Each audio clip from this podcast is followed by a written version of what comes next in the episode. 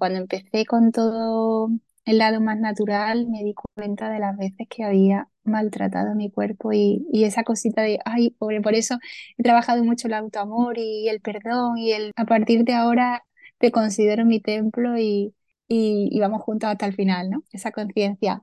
Pero ¿qué pasa? Pues que en esa conciencia entra la inconsciencia, porque cuando me, cuando me hablan de, cuando me llaman de la seguridad social, por un lado, yo no me quiero pinchar hormonas, yo no me quiero hormonar, yo no quiero eso, y por otro lado, es la solución. Antonio, mi pareja, me decía lo que tú quieras. Al final es tu cuerpo el que va a sufrir, entonces como si en este momento dices, no quiero pasar por ahí, yo voy contigo hasta el final. Entonces ahí es verdad que él me daba mucha seguridad de decir, venga, si digo que no, no lo estoy decepcionando, ¿no? Después de tanto tiempo.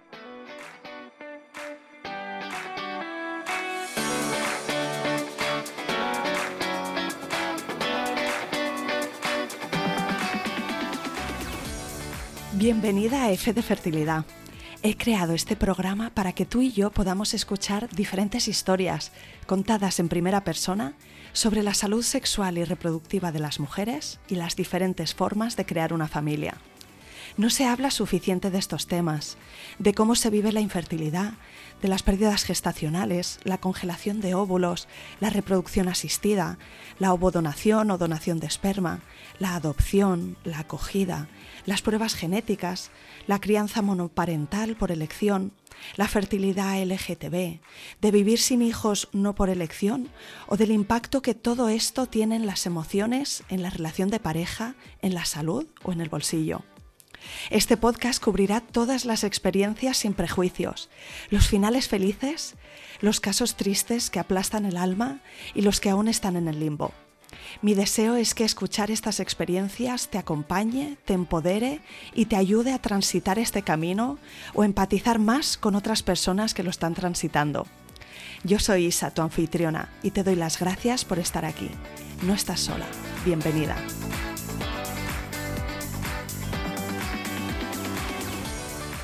Bienvenida Pilar y mil gracias por venir al podcast F de Fertilidad. Muchísimas gracias por la oportunidad. Eh, de compartir con otras mujeres que hayan pasado por un caso similar y súper agradecida. Ojalá me hubiera encontrado yo este portal hace ocho años. Ya, sí, que estabas entonces en el proceso. Si te parece bien, Pilar, ahora me cuentas, pero me gusta siempre tener un poco la radiografía de tu momento presente, que me, que me digas de dónde eres, dónde vives, a qué te dedicas. Es, pues perfecto. Eh, bueno, tengo 39 años recién cumplidos. Eh, soy del sur de España, eh, nací en un pueblecito de, Córdoba mm. y después de viajar mucho y vivir en, diferentes países, etcétera, pues acabé en Sevilla. Mm. Em, descubrí el mundo del herbolario y me cambió mi estilo de vida por completo. Em, y ahí sigo, terapias eh, integrativas, todo este mundo apasionante. ¿Y lo descubriste en paralelo con este proceso de búsqueda de la maternidad o fue una cosa anterior, posterior? Fue anterior. Eh, sí, es cierto que yo he tenido el instinto maternal súper despierto desde bien pequeña y, verbalizaba que quería tener cuatro hijos. Valiente yo con 20 años. Y, bueno, pero no, no llegó mucho después la, llamada real de ser madre. Pues cuéntame, porque a menudo es que es eh, encontrar la persona correcta, ¿no? O un momento vital. Eh, dices que tenías esta llamada desde pequeña, pero ¿cómo fue que tú empezaste a, querer concretarlo? ¿Cómo ocurrió en tu caso? Pues eh, ya te digo, desde bien joven lo deseaba. ¿Qué pasa? Que luego el mundo real, pues el trabajo, tal, estabilizarte a nivel laboral, siempre he sido también muy responsable y decir, bueno, si, si quiero formar la familia tan numerosa que quiero formar, pues necesito tener una base sólida de, económica y, entonces eh, me casé bien jovencita, con 25 años, y ahí quise empezar a, a, a formar mi familia. Eh, lo que pasa que, bueno, vino la crisis económica y demás y, nos derrumbó todo, todo nuestro proyecto. Y es cierto que si te pones a mirar cuándo es el gran momento, nunca es el momento, ¿no? Porque siempre surge algo. ¿Qué pasa? Que no, no llegó de manera natural y, y, eso, y eso con, con la crisis económica y demás, pues me hizo abandonar el, el proyecto.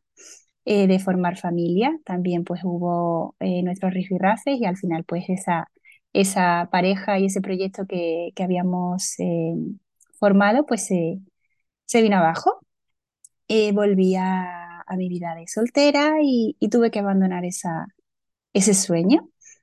Y no fue hasta con 31 años cuando me planteó de nuevo el, el ser madre con, con mi pareja actual. Eh, y, y, lo mismo, pues no, se intentaba y no, no llegaba. Eh, yo he tenido reglas dolorosas eh, desde bien jovencita, pero en, ese, en esa inconsciencia, pues yo me, me, drogaba, ¿no? Por así decirlo, me tomaba mi, mis pastillas y enmascaraba ese dolor y, y vivía esa menstruación pues anestesiada cuando empiezo con, con, el herbolario, con el mundo natural, cuando conozco terapeutas, eh, me dicen que eso no es normal, que es una regla que inhabilita, que, que, que, me hace estar enganchada a pastillas y si no acabo en urgencias, no es normal. Y fue cuando descubrí. Sí, tomabas, supongo, algún tipo de antiinflamatorio, ¿no? Exacto. Y ¿Llegaste a tomar la píldora, estar con el anticonceptivo hormonal también?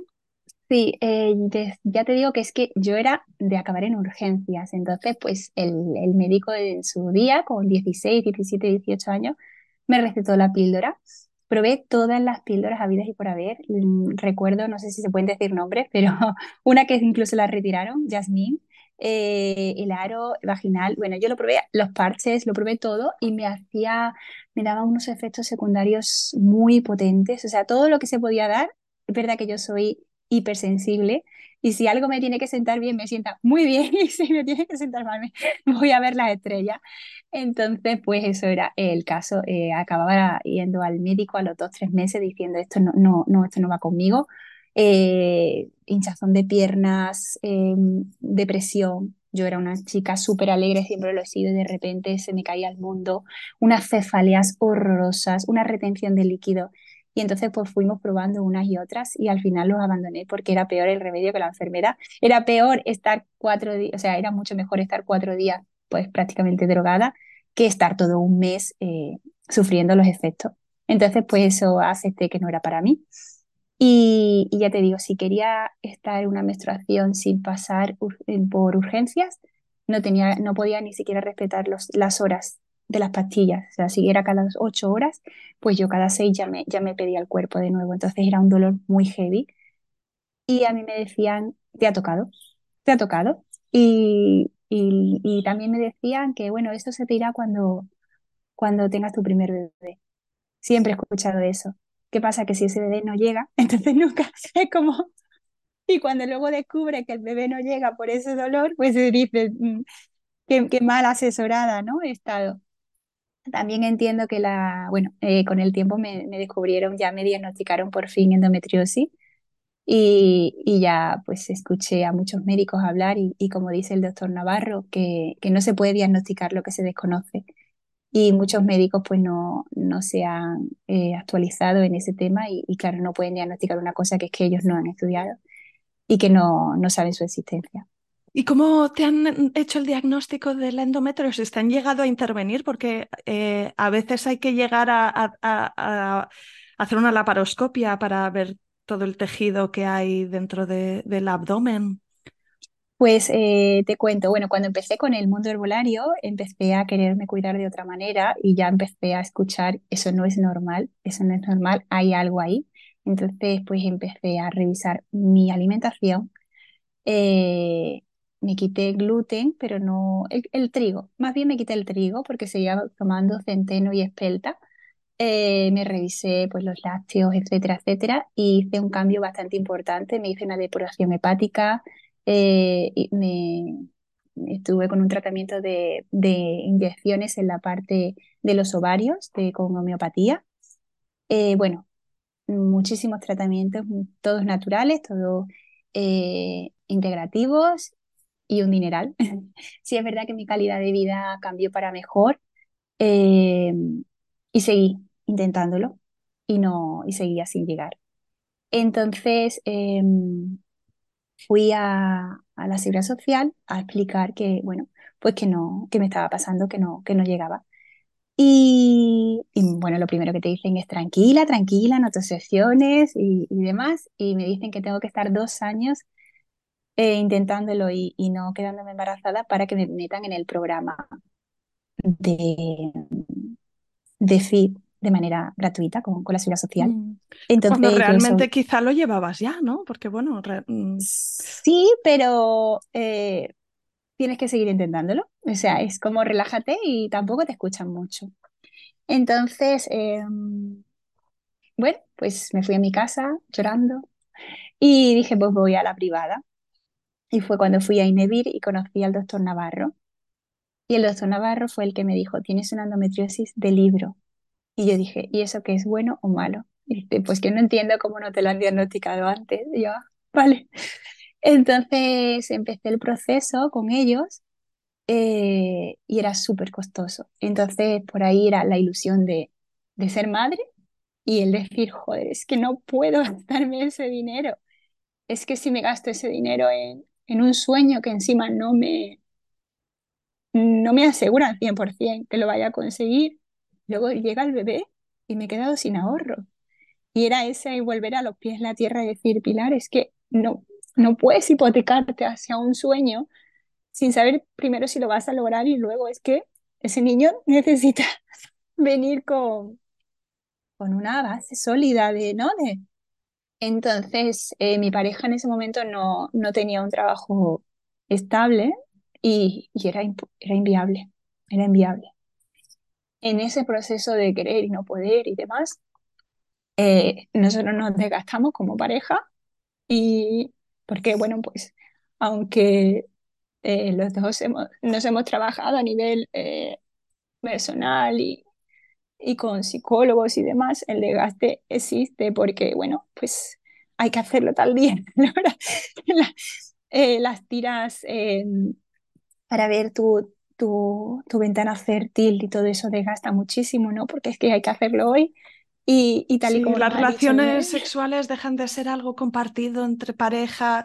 Eh, está por delante la fecha, está por delante las expectativas, las ilusiones rotas, los meses en los que te vuelve a venir la regla y, y, y se te rompe el corazón cada vez. Y...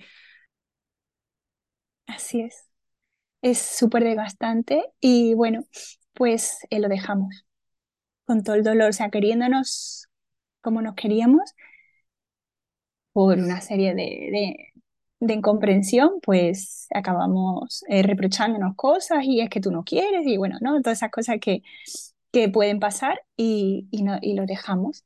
¿Dejasteis Entonces, la relación o dejasteis la búsqueda? La, dejamos la relación. Mm. Entonces yo en mis ganas de seguir eh, vuelvo a ir a Inevir y, y, digo, pues lo hago sola.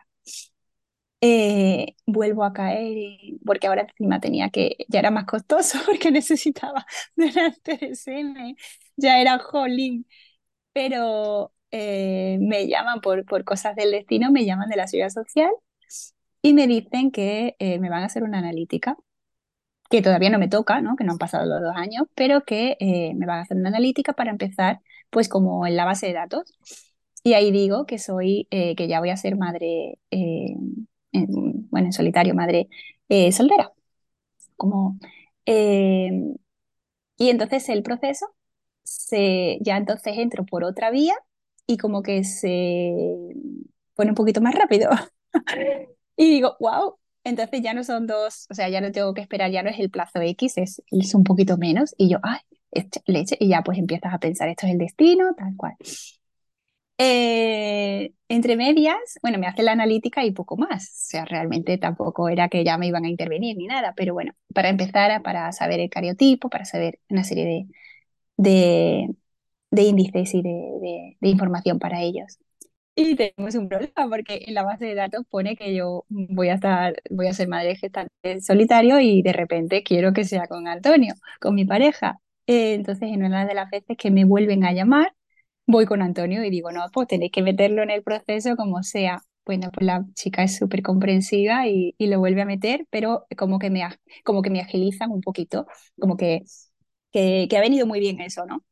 Eh, además, eh, se portaron súper, súper bien porque fueron comprensivas. Yo les expliqué que, bueno, pues todo lo que llevábamos pasado y que había sido un desgaste, pero que realmente yo quería ser madre con él, que, que le había continuado sola la ilusión por, por, por, mi deseo, ¿no? Pero que en, el fondo pues había esa tristeza porque realmente lo quería como padre de, mis hijos. Entonces, bueno, pues seguimos con el, con el, con el proceso.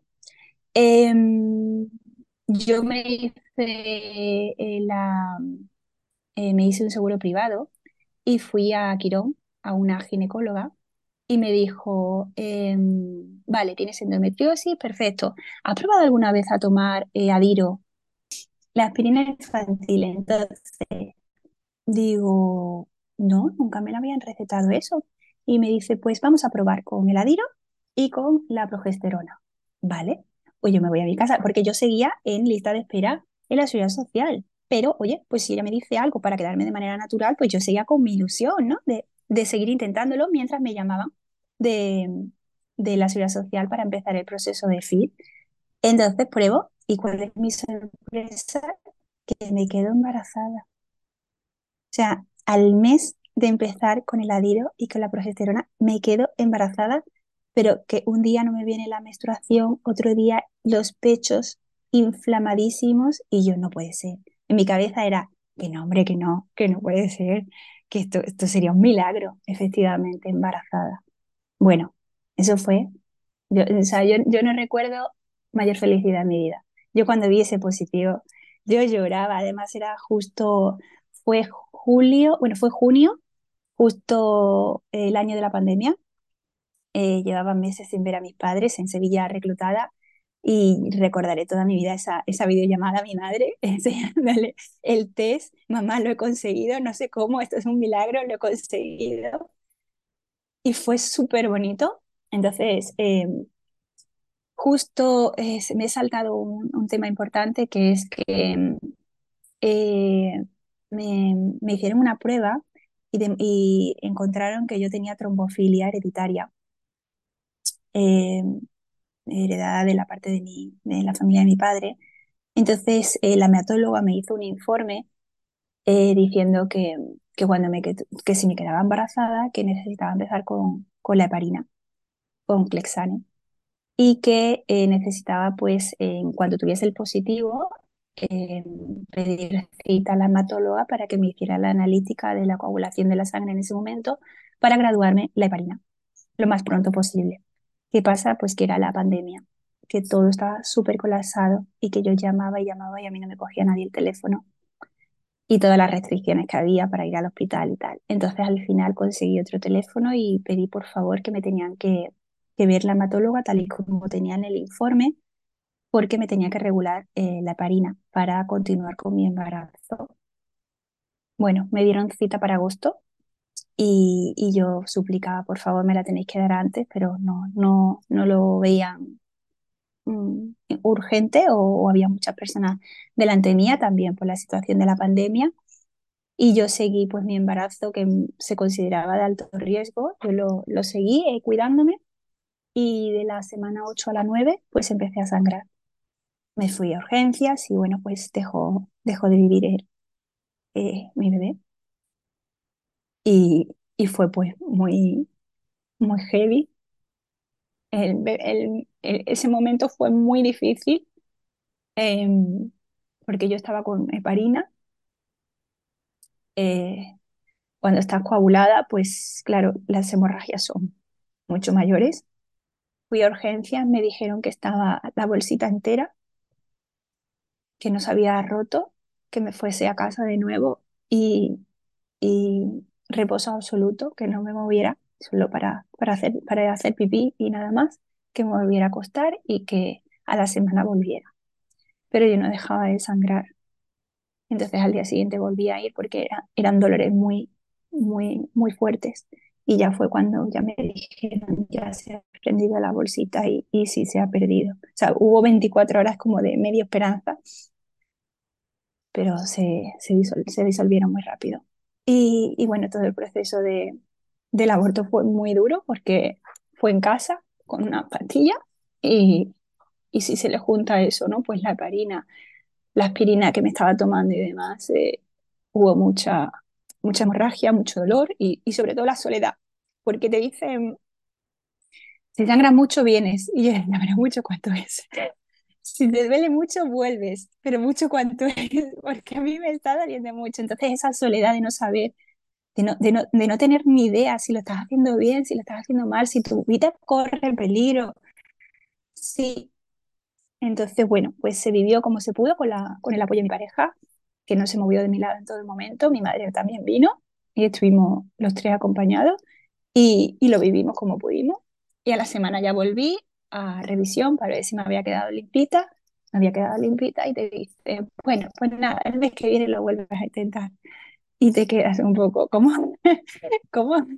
Esto, esto necesita, necesita reposarse, ¿no? Eh, es verdad que cada vez se le da más importancia a, a, las emociones y demás, ¿no? Pero de vez en cuando te sigues encontrando profesionales que, que, que te Le quitan importancia ¿no? y, y, creen y que esa es la forma.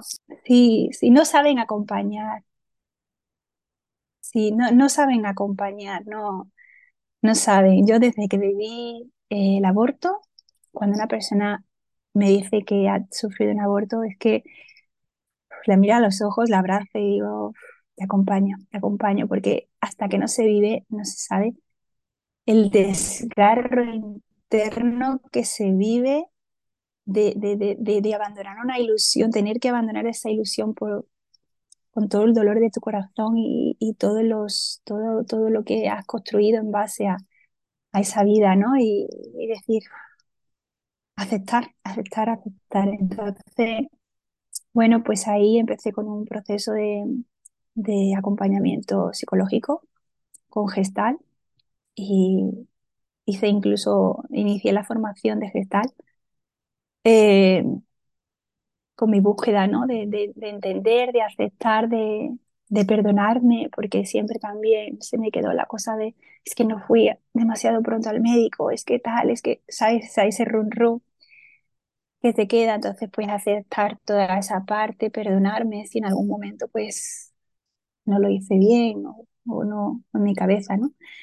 Eh, mucho autoamor, mucho lamerse las heridas y, reconfortarte y para volver a, intentarlo si, si es que lo deseas. Entonces, pues eh, me volvieron a llamar de, de, la seguridad social para empezar el proceso, para hacernos más, eh, más pruebas. Eh, ya vieron también la, la, compatibilidad de Antonio y mía, lo estudiaron y todo estaba perfecto, no, no había un porqué solo la endometriosis y, bueno, bueno, solo, como si fuera poco, y la trombofilia, pero luego por lo demás, pues eso, nosotros éramos compatibles y demás. Yo también empecé un proceso con una chica que, que era especialista en, en infertilidad y lo miraba todo de manera natural, me hizo analíticas súper completas, empecé a suplementarme pues con otras cosas, eh, todo natural, porque yo siempre intento ir por esa vía. Y bueno, los meses pasaban y no, no se volvía a conseguir. Yo decía, jo, pero si, si ya si lo conseguí con el adiro y con, y con la progesterona, ¿por qué ahora no? ¿Qué, qué está pasando? Pues pasaban los meses y no, y no venía. Además se dice eh, pronto, ¿verdad? Pasaban los meses, pero es que cada mes está lleno de semanas, días, minutos, segundos que, que te viene a la mente mil y un veces, con mil y un excusas, ¿no? Y, y estás ahí, es muy intenso este tiempo y, y, otra vez es desgastante. Así es, sí. Eh, después de haber tenido el, el, el aborto oficial, recordé eh, muchas otras veces que había acabado en urgencia con unos dolores súper fuertes y una de las veces expulsé eh, una serie de... Es que me recordó tanto, o sea, cuando yo tuve el aborto y expulsé lo que expulsé, dije, yo esto lo he vivido antes, pero me pusieron en urgencias una inyección y lo pasé medio drogada en casa, dormida muchas horas, pero yo esto lo he pasado antes, entonces ahí intuimos que alguna vez más tuve abortos, pero de esto a lo mejor yo que sé, pues de, de cinco semanas, de seis semanas, que no se ha formado gran cosa, pero que sale, que se expulsa un tejido pues un poquito más eh, diferente, ¿no? De más, más denso de, de, lo que es una menstruación. Pero bueno, eso se quedó ahí, dijimos, y verdad que, que estuvimos, hicimos rituales en el sentido de honrar ese bebé que vino al mundo. Eh, eh, los dos somos, bueno, tenemos ese lado espiritual y, y quisimos honrar eh, a ese bebé. Y, y, cuando fui consciente de que quizás no fue el primero, pues quise honrar todas esas vidas que a lo mejor también vinieron y, y que no les di, que, que, no, que no fui consciente. Y que hicimos pues mm, darle presencia y fueron, fueron meses muy bonitos en el sentido de ser conscientes, de darle ese esa importancia, eso, como hemos dicho, ¿no? Que a lo mejor pues alguien en un momento dado pues te dice, bueno, pues lo intentas de nuevo y ya está. Eso pasa. Mi, mi mujer tuvo tres abortos, tal, pero bueno, ¿qué dices? ¿Cómo, cómo puedes decir eso tan?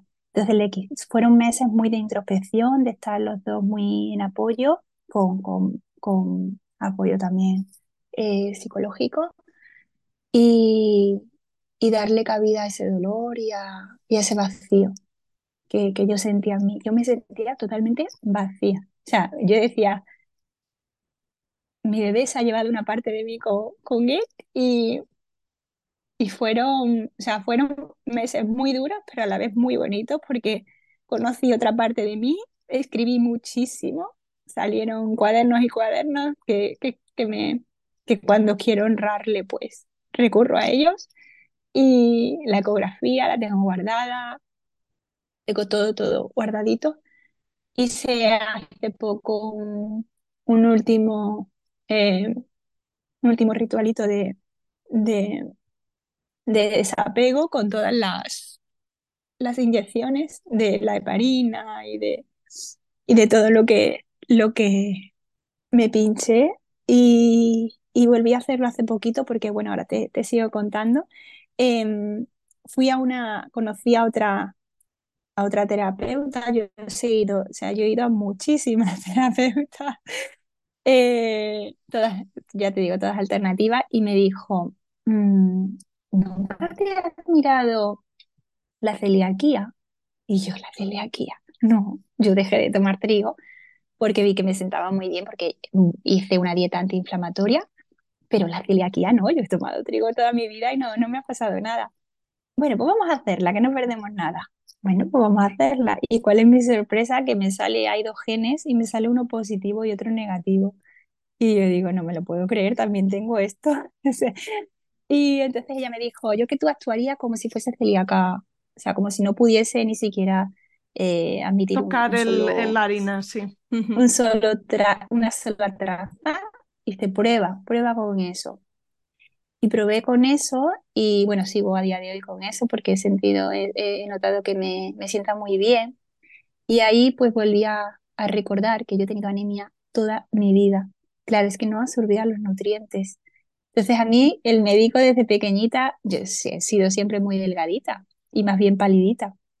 Entonces el médico me decía, a esta niña lo que le falta es una buena fabada y le decía a mi madre, pues eso, hazle un buen cocido con pringá y tal. Pero yo me podía comer todo eso porque además siempre he comido de todo. Pero es que el problema era que no lo absorbía los nutrientes. Entonces, y el, el lo que es la, el anemia ferropénica la he tenido toda mi vida. Y, y, y, y oh casualidad que dejo el gluten y empiezo a, a conseguir unos niveles saludables de, de hierro. Entonces, otra vez lo mismo, la importancia del diagnóstico precoz, porque, bueno, con 30, y yo siempre lo digo, ¿no? Con 38 años, 37, me he enterado que soy medio celíaca o no, no sé, es que es muy heavy, ¿no? Es muy heavy esas cosas, eh, porque no ha sido por, por falta de visitas a médico.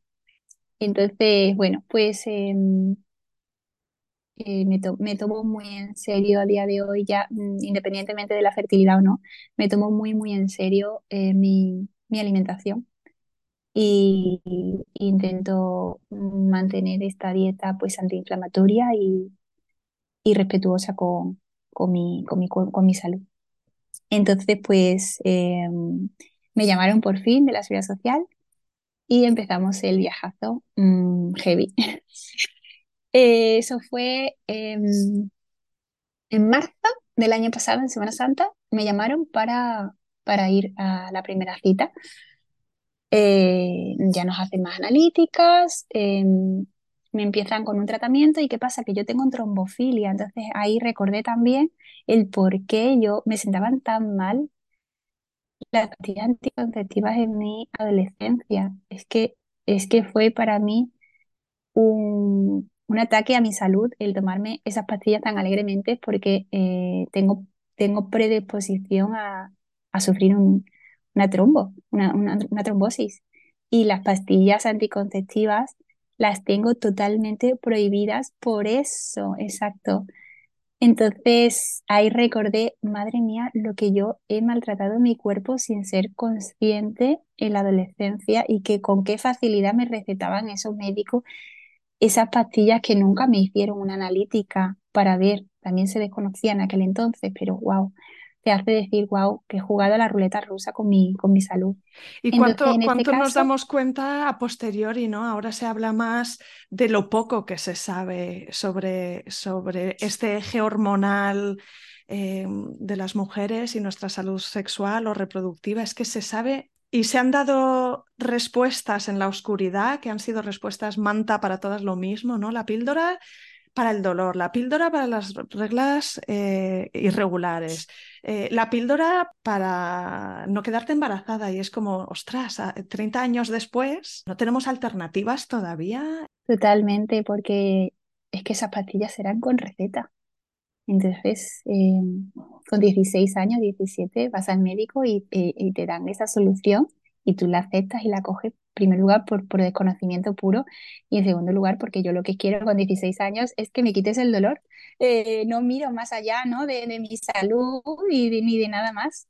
Me fío de, de lo que, de la persona que tengo enfrente.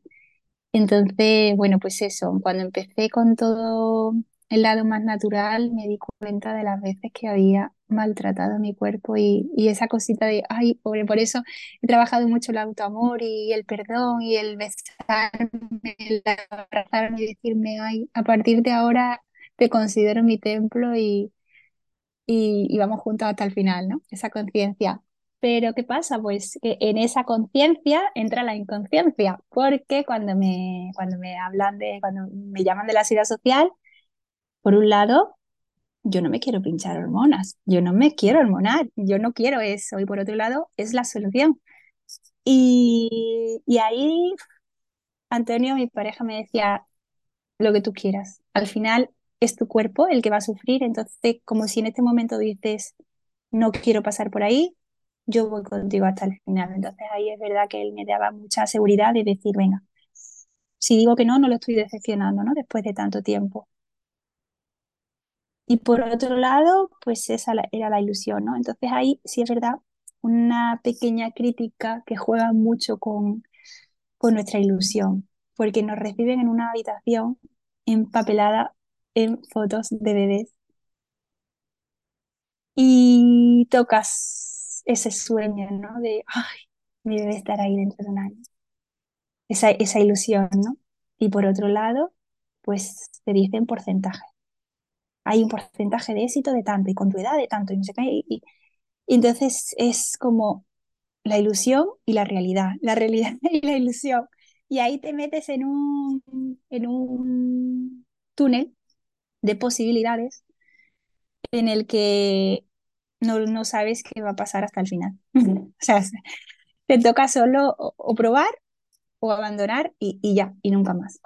Entonces, después de mucho meditarlo, dije, bueno, lo intentamos.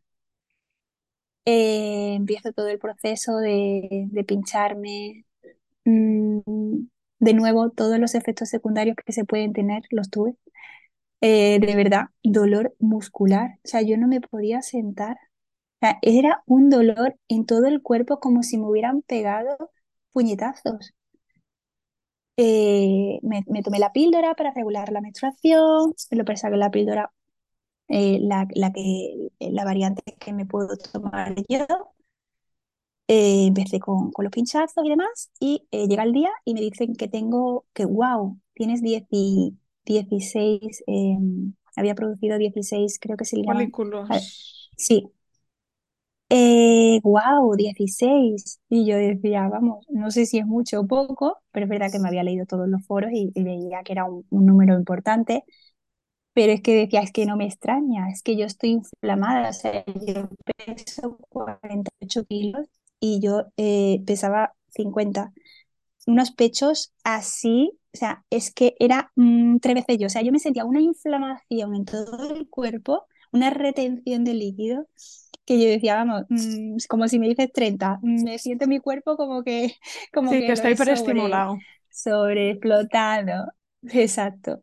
Entonces, pues llegó el día de la punción y al final, pues eh, fueron 12 pues ya entró la decepción de por qué no 16 y, y son 12, ¿no? Esa, esa cosa de he perdido cuatro, cuatro posibilidades que he perdido, no te metes en ese bucle que corriendo es importante, es muy, muy recomendable eh, vivir todo este proceso con ayuda psicológica, porque en ese, cuando vinieron a visitarme, pues entré en ese bucle, ¿no? Cuando vinieron a, visitar, a visitarme, digo, de, cuando subes a, planta y viene el ginecólogo y te explica, pues el proceso ha ido muy bien, que se que se han conseguido tanto, qué tal, y pero te dejan ahí, o sea, te dicen el mensaje y bye bye, y te quedas ahí sola con, con ese ron ron. Entonces, bueno, como te digo, tener ese apoyo para luego ir a otra persona para que te sostenga, que tu pareja te sostiene, ¿no? Pero de un lado más emocional, pero luego necesitas otra persona que, tranquila, entonces está muy bien, es el proceso, es lo normal,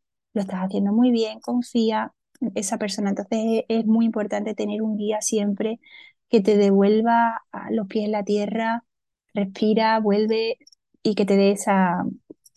Todo está bien, lo estás haciendo muy bien. Entonces, bueno, pues em, me, a, los dos días te, tienen que dar 48 horas para ver cuántos eh, siguen vivos y eh, siguieron ocho. Pues otra vez la decepción de por qué ocho, qué ha pasado ahí. Entonces, de esos ocho, em, me dice el médico, me dice el ginecólogo, eh, ¿qué quieres implantarte, uno o dos? Pues yo digo dos, claro, dos. Eh, porque, jolín, si soy madre de dos, yo ya es que me planto, yo ya no necesito eh, volver a él, ¿no? Entonces ahí, sí, sí, yo también sería, yo también querría dos. Mi pareja, Pilar, tu embarazo son de riesgo, sabes todo lo que tienes, porque es verdad, con la heparina, con, eh, con la aspirina infantil, con lo otro, con uno es suficiente. Y yo, yo lo que diga él, ¿tú qué dices? Y él decía, yo dos, yo con tu edad, tú ya no vas a intentarlo más, ¿no? Pues yo dos.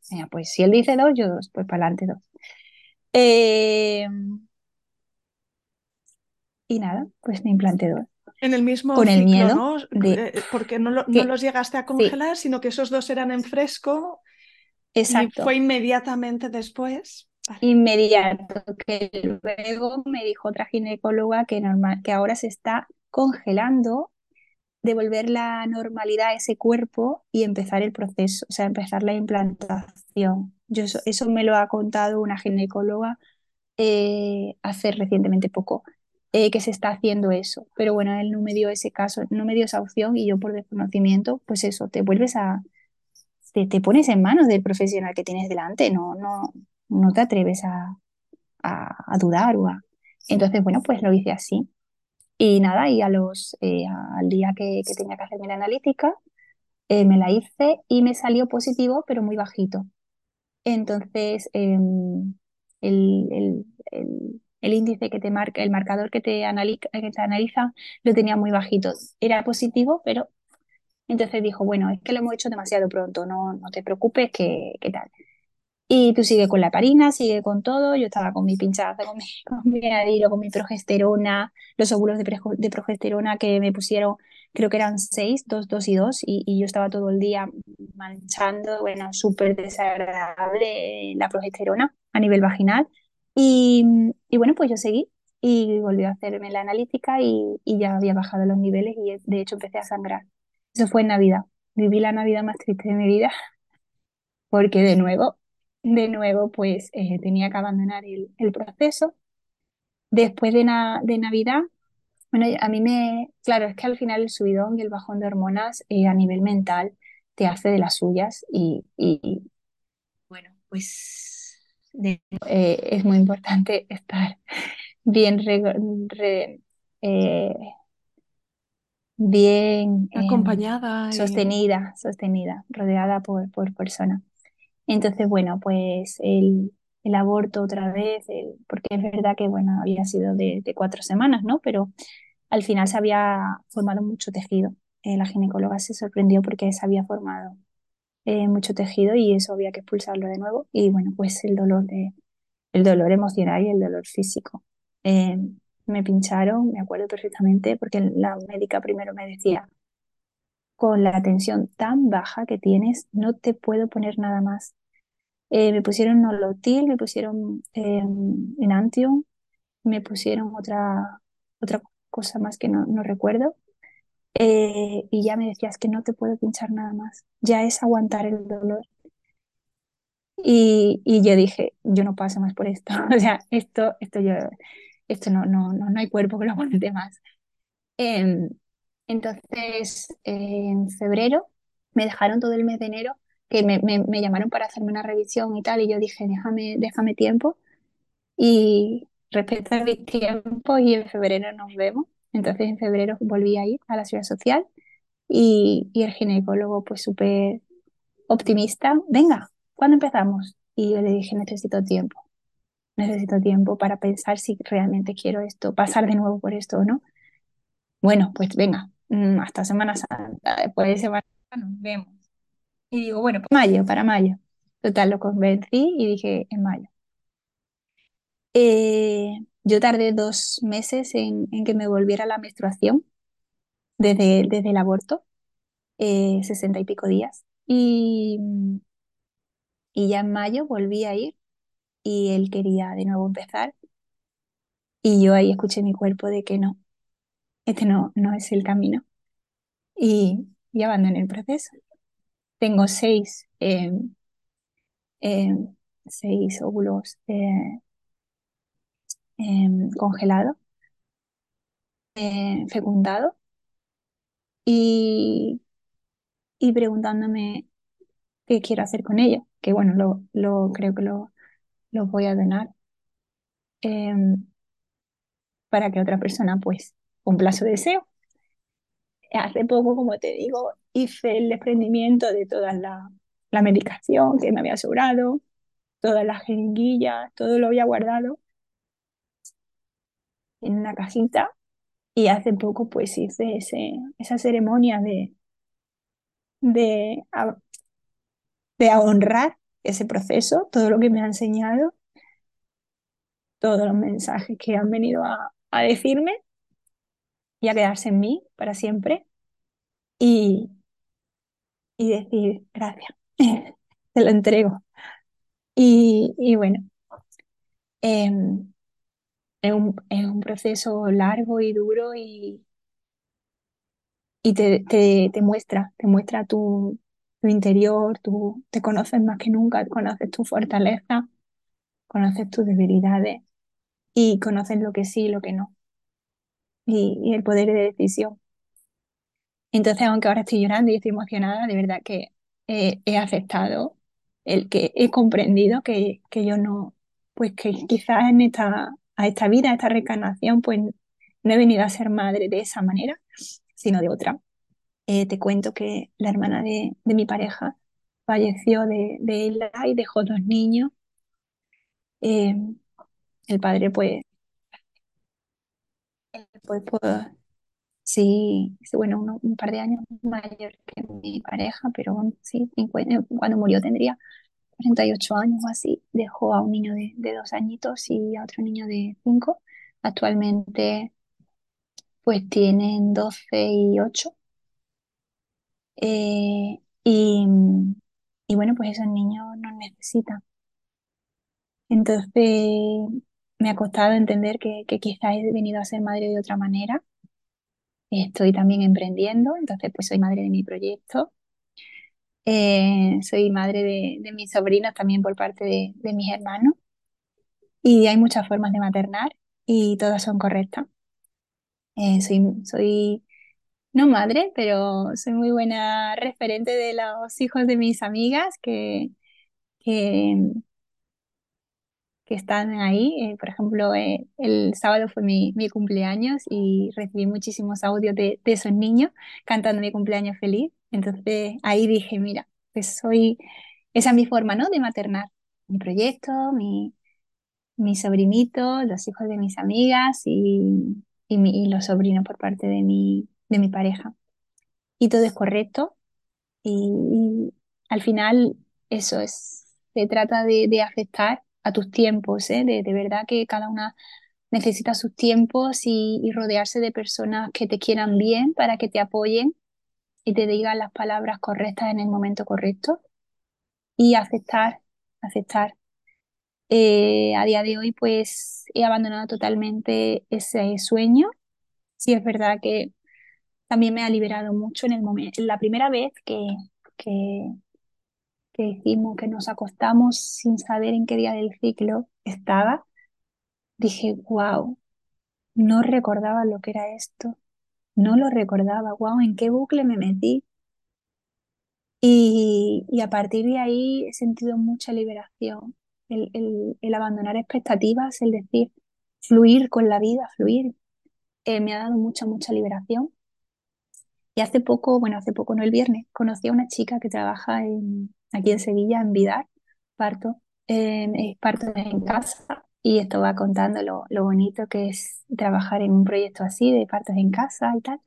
Y yo tengo muchas, muchas amigas que, han dado a luz en casa, y yo le, le compartí que, que cuando yo descubrí ese mundo, que yo deseaba dar a luz en casa, pero que por mi trombofilia, pues me dijeron que eso era inviable porque, bueno, eh, es un parto muy asistido desde el principio, bueno, incluso programado, ¿no? Con mi tipo de, de, trombofilia había que programar ese parto y porque era de riesgo, porque yo tenía el riesgo de sufrir preeclampsia. Entonces, bueno, le compartí lo bonito que me parecía su trabajo y demás y dije, digo, yo ya he abandonado el proyecto, pero lo dije como, bueno, como la que dice, yo ya no como, yo ya no como carne, ¿no? Eh, algo súper, súper... Mmm, súper natural, súper integrado, súper tal. Y la chica me mira y me dice, ¿pero qué edad tienes? Eh, y digo, yo 39. Y me dice, Ana, todavía eres joven. Digo, no, no, yo digo, ya es una larga historia, pero yo ya lo he integrado y, y me gusta ya vivir así, ¿no? Como que yo he abandonado ese, ese, ese proyecto porque me han llegado otros igual de buenos, igual de bonitos, y ella me, se quedó así un poco, y yo desde la naturalidad y desde la la aceptación y, y demás, le, le, dije, no, de verdad que para mí está bien así y, y genial. Y qué bueno que, que, tengas un trabajo tan bonito y, y que lo disfrutes tanto, porque wow, recibir a, a, un bebé ¿no? y ayudar a esa madre como lo hacen, además desde el respeto y, y desde el amor, pues me parece súper bonito. Entonces, pues bueno, esa es mi historia. a partir de aquí, pre pregúntame todo lo que desees.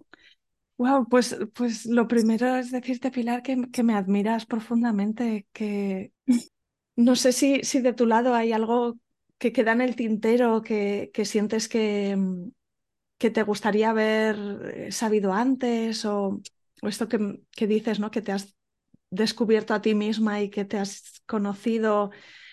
¿Hay algún último mensaje que quieras compartir con la, conmigo, con las mujeres que nos escuchan? Bueno, es un mensaje que me hizo mucho daño cuando me lo dijo. Yo he estado también acompañada por un círculo de mujeres eh, en Arcos de la Frontera y la persona que lo dirige se llama María Fuentes y para mí es una sabia, es una, una doctora súper integrativa y, mira el cuerpo desde otra, desde otra perspectiva. Y bueno, pues ella lidera el círculo. Y recuerdo cuando contaba mi caso que se me quedó mirando y dice, wow, ¿cuántas señales más tiene que enviarte tu cuerpo para que lo escuches? Y yo iba a empezar el proceso de, de fin y yo, María, no me digas eso. Y ella, ¿te parece poco? Tienes riesgo de sufrir preeclampsia. O sea, puedes quedarte. O sea, era como, estás intentando cruzar semáforos rojos muy heavy. Y me dice, Pilar, yo soy médico y te puedo decir una cosa. La medicina está para acompañar, pero nunca para cambiar el destino de las personas. Yo me puse a llorar, o sea, me puse a llorar como si no hubiera un mañana porque me había dado en lo que yo ya sentía, pero no lo quieres ver porque, porque las clínicas te dan, te dan esperanza y esperanza y esperanza. Así es, entonces, bueno, tardé muchos meses en aceptar y recibir ese mensaje porque me venía la rabia. Acabé dándole las gracias. Le pasa que eso necesitas un proceso. Mm. Entonces yo como mensaje, pues eh, que se escuchen, o sea, no, no animo a nadie ni que no lo haga ni que lo haga, que se escuchen, que lo hablen con su pareja. Eh, yo, por ejemplo, en el aborto em, me di cuenta de que todas las miradas, por lo menos en mi entorno, iban hacia mí, pero Antonio también había perdido a su bebé. Y como mi pareja, pues él ha hecho gestal y es eso que se llama los hombres conscientes, ¿no? Eh, ese, ese, esa parte que existe en todos los hombres, lo que pasa que, bueno, pues por las vivencias o por el entorno, pues no se le da cabida, pero él sí, y vivimos todo el proceso de manera muy, muy unidos y consciente. Y, y yo decía, le quería dar su, su, su hueco ¿no? en el duelo. Y, por ejemplo, pues cuando mi madre vino, todas las atenciones eran a mí. Y yo, mamá, papá, eh, Antonio también ha perdido a su bebé, incluyelo aquí. Y, y bueno, pues eso, ese, este viaje, si lo haces en pareja, eh, es bueno cogerse de la mano y atravesarlo juntos, porque además este proceso a Antonio y a mí nos ha unido muchísimo y desde entonces somos una piña y, y ahí seguiremos.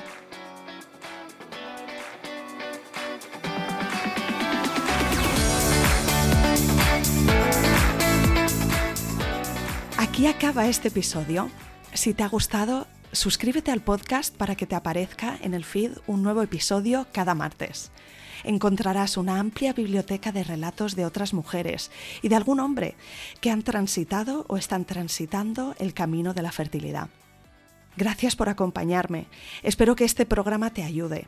Y te puedo pedir un favor, ayúdame tú también a mí a que este recurso llegue más lejos recomendándoles F de fertilidad a tus amigas o amigos. Y por supuesto, no dejes de escribirme, me encantará saber de ti, quién eres, por qué escuchas este programa o si te ha ayudado. Mi email es isa.planetaparto.es o en Instagram la cuenta F de Fertilidad Podcast. Cuídate mucho, nos vemos la semana que viene.